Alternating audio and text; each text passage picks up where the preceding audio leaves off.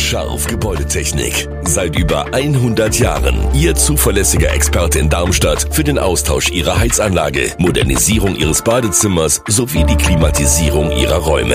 Erwarten Sie mehr von uns, als Sie es gewohnt sind. Scharf Gebäudetechnik.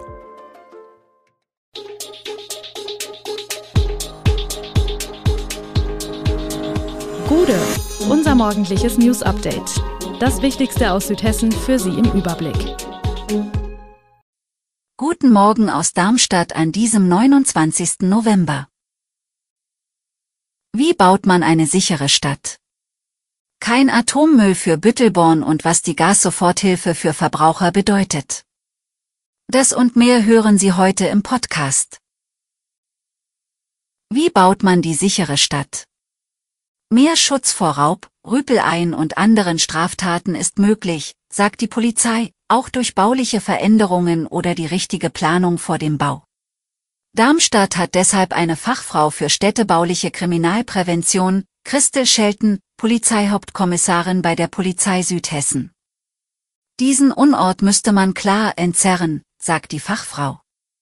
Aber was den Menschen auf belebten Plätzen vor allem helfe, sei die Einsehbarkeit der Räume.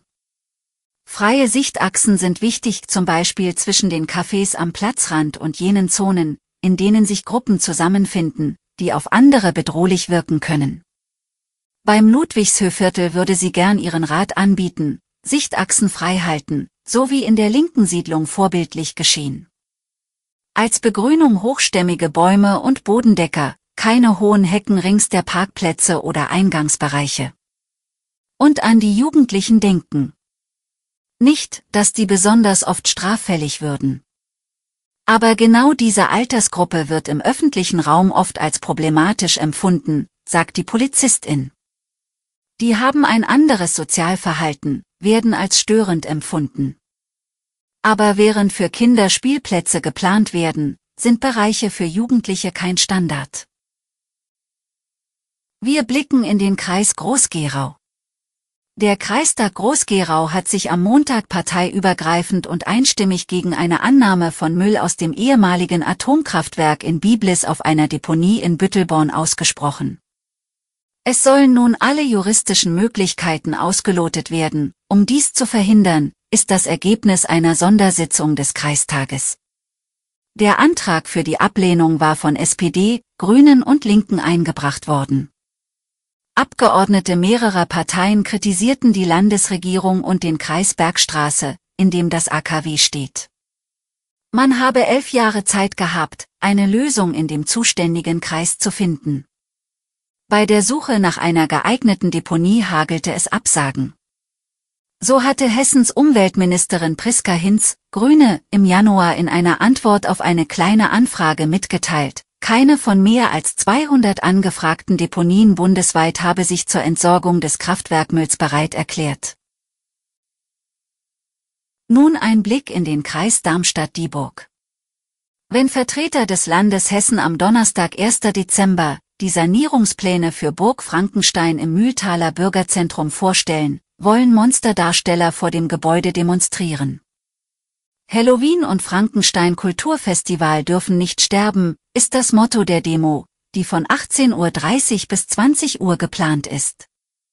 Die öffentliche Ausschusssitzung, bei der die Pläne präsentiert werden, beginnt um 19.30 Uhr. Veranstalter Ralf Eberhardt und sein Team haben Sorge, dass Deutschlands ältestes Halloween-Spektakel den Sanierungsplänen des Landes zum Opfer fällt. Seit Monaten setzt sich Eberhard dafür ein, dass das international bekannte Gruselspektakel und Konzerte mit internationalen Künstlern weiterhin auf der Burg möglich sind, auch wenn diese nach Ende seines Pachtvertrags ab 2024 saniert wird. Unterstützung bekommt der Burgpächter von Fans der Burg, auch Kommunalpolitiker und Besucher aus dem Ausland haben sich eingeschaltet. Mehrere Petitionen für den Erhalt der Events wurden im Internet gestartet. Auch auf dem Weihnachtsmarkt auf Burg Frankenstein an den Adventswochenenden können Besucher die Petitionen unterzeichnen. Anfang 2023 kommen Gaspreisbremse und Strompreisbremse.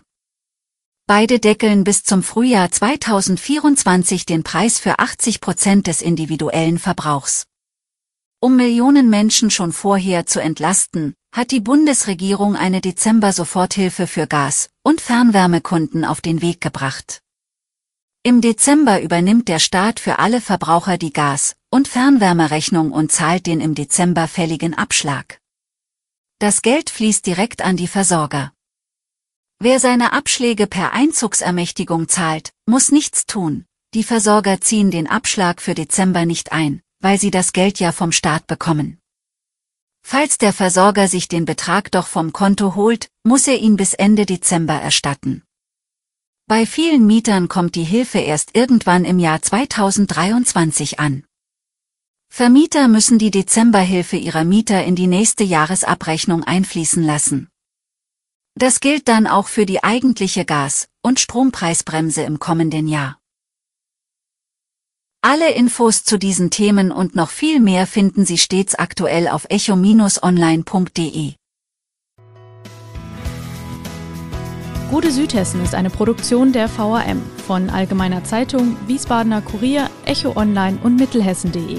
Redaktion und Produktion die NewsmanagerInnen der VRM. Ihr erreicht uns per Mail an audio.vrm.de.